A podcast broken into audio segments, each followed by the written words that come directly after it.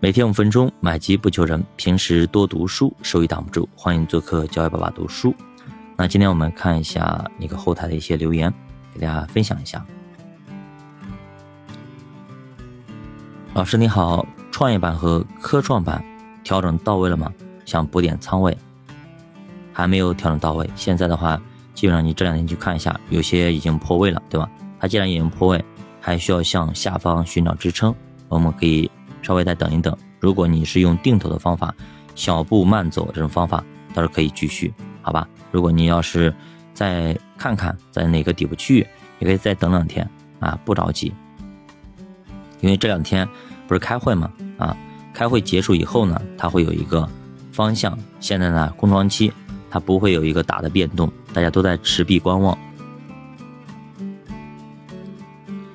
老师你好，保险去年已经安排计划每个月定投五万，投了十个月，现在已经盈利，现在又回来五万的闲钱，可以一次性购买保险吗？还是每天定投五百元保险？还是再等等一次性买入呢？呃，我给大家提个醒啊，咱们做定投就做定投，不要插太多的花儿，好不好？我个人觉得是这样子的啊，如果你本来就是月定投的，你就不要改周了或者改天了啊，没必要啊。如果月你就按月，本来是周就按周，那本来是天没必要一天啊。我个人这样觉得的，好吧？啊，就完完整整的把定投做好。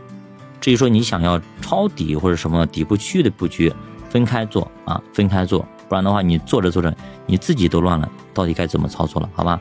就跟同样一只基金一样的，你一边做左侧，一边做右侧，到你到时候你都不知道我该卖多少，我敢卖该买还是该卖，对吧？就非常的尴尬。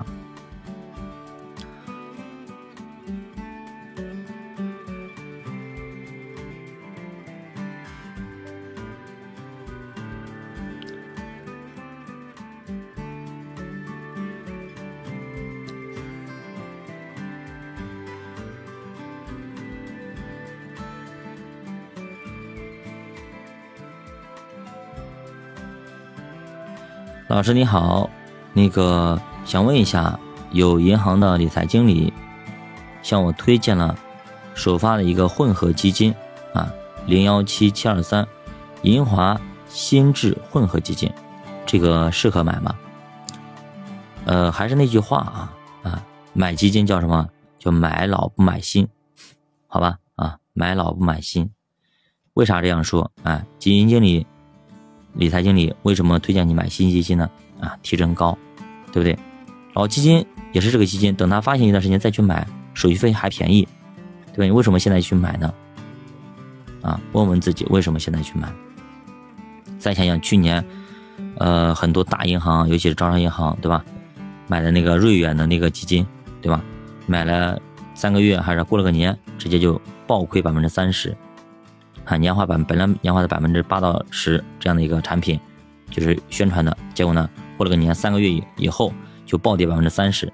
你想看，这买新基金，它一买新基金的，就是它的一个呃不确定性非常的大，没必要。是骡子是马，让它先跑一会儿啊，那先跑一会儿，然后你再上车也不迟啊，再上车也不迟。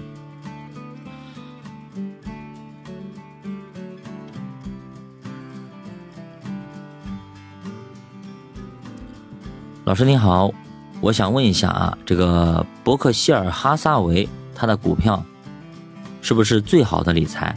因为它每年稳定百分之十以上的收益，不是挺好的吗？不知道你哪里哪里看到的这些信息啊？伯克希尔哈撒韦它不是每年百分之十以上，对吧？像去年二零二二年。它最低点，它也跌了百分之二十七啊，也亏了百分之二十七。所以说，呃，伯克希尔哈撒韦它是长期年化，巴菲特也一样，它是长期年化百分之二十多，对吧？过去几十年以后，平均年化是这样子的，并不是每年都固定有正收益，稳定的。比如说，那个巴菲特说那个股票是长期年化百分之十二的债券，是这个意思，并不是说每年都有百分之十二。它有些年份是甚至是亏损的，好吧，是这个意思。不要理解错了啊。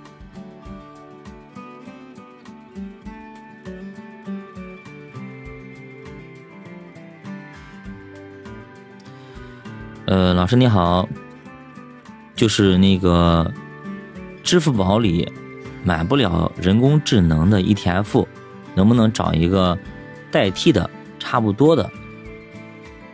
比如它一个融通中证人工智能主题指数 LOF A 幺六幺六三幺，目前布局人工智能的基金有两只，一只是华夏的，另外一只易方达的，都是 ETF。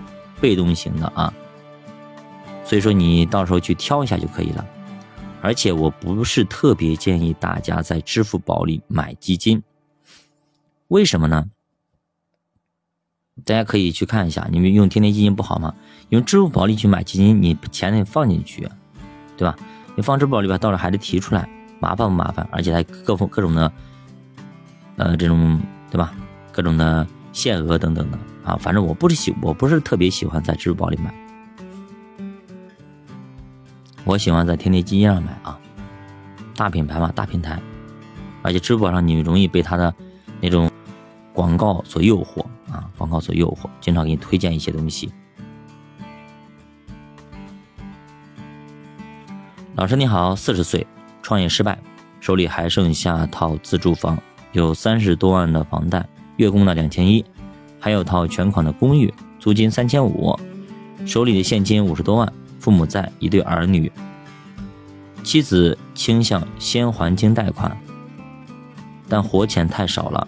我的想法是，公寓租金覆盖房贷，手里握有现金，再创业或者投资，或者家庭的备用。请问老师，我该如何去规划？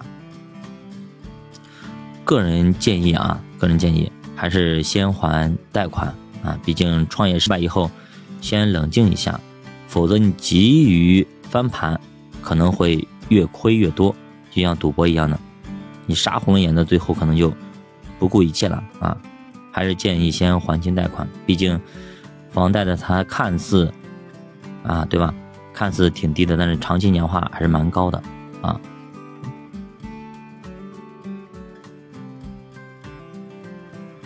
老师你好，丈母娘今年退休，有一笔二十万的住房公积金可以取出来，买国债好还是我自己搞个组合或者买股票？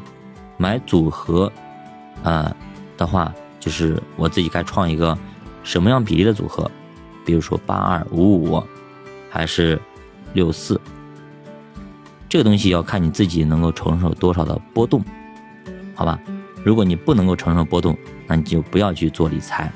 你去买大额存单、存款就好了。而且呢，我不建议丈母娘的钱最好还是稳一点。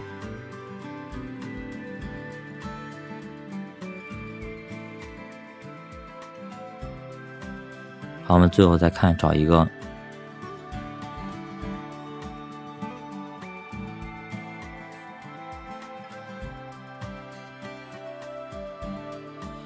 老师你好，孩子性格比较内向，成绩也不好。如果上不了高中，读职高的选择哪方面技能比较好？呃，现在呢，这是一个非常现实的问题。现在百分之五十的人是上不了高中的啊，只能选择职高。嗯，如果是男孩，那你就给他学一些理工类的啊，就手艺的啊，学门手艺。女孩子的话，呃，更倾向于让他学学医。啊，学医这一块的啊，学护理这块，因为以后老龄化的话，护理这方面的人才也是非常缺的。好，那么今天我们也聊这么多啊，也欢迎大家私信主播啊，多多留言。好，我们下期再见。如果您有关于投资啊、生活各方面的问题，哎，也欢迎私信主播。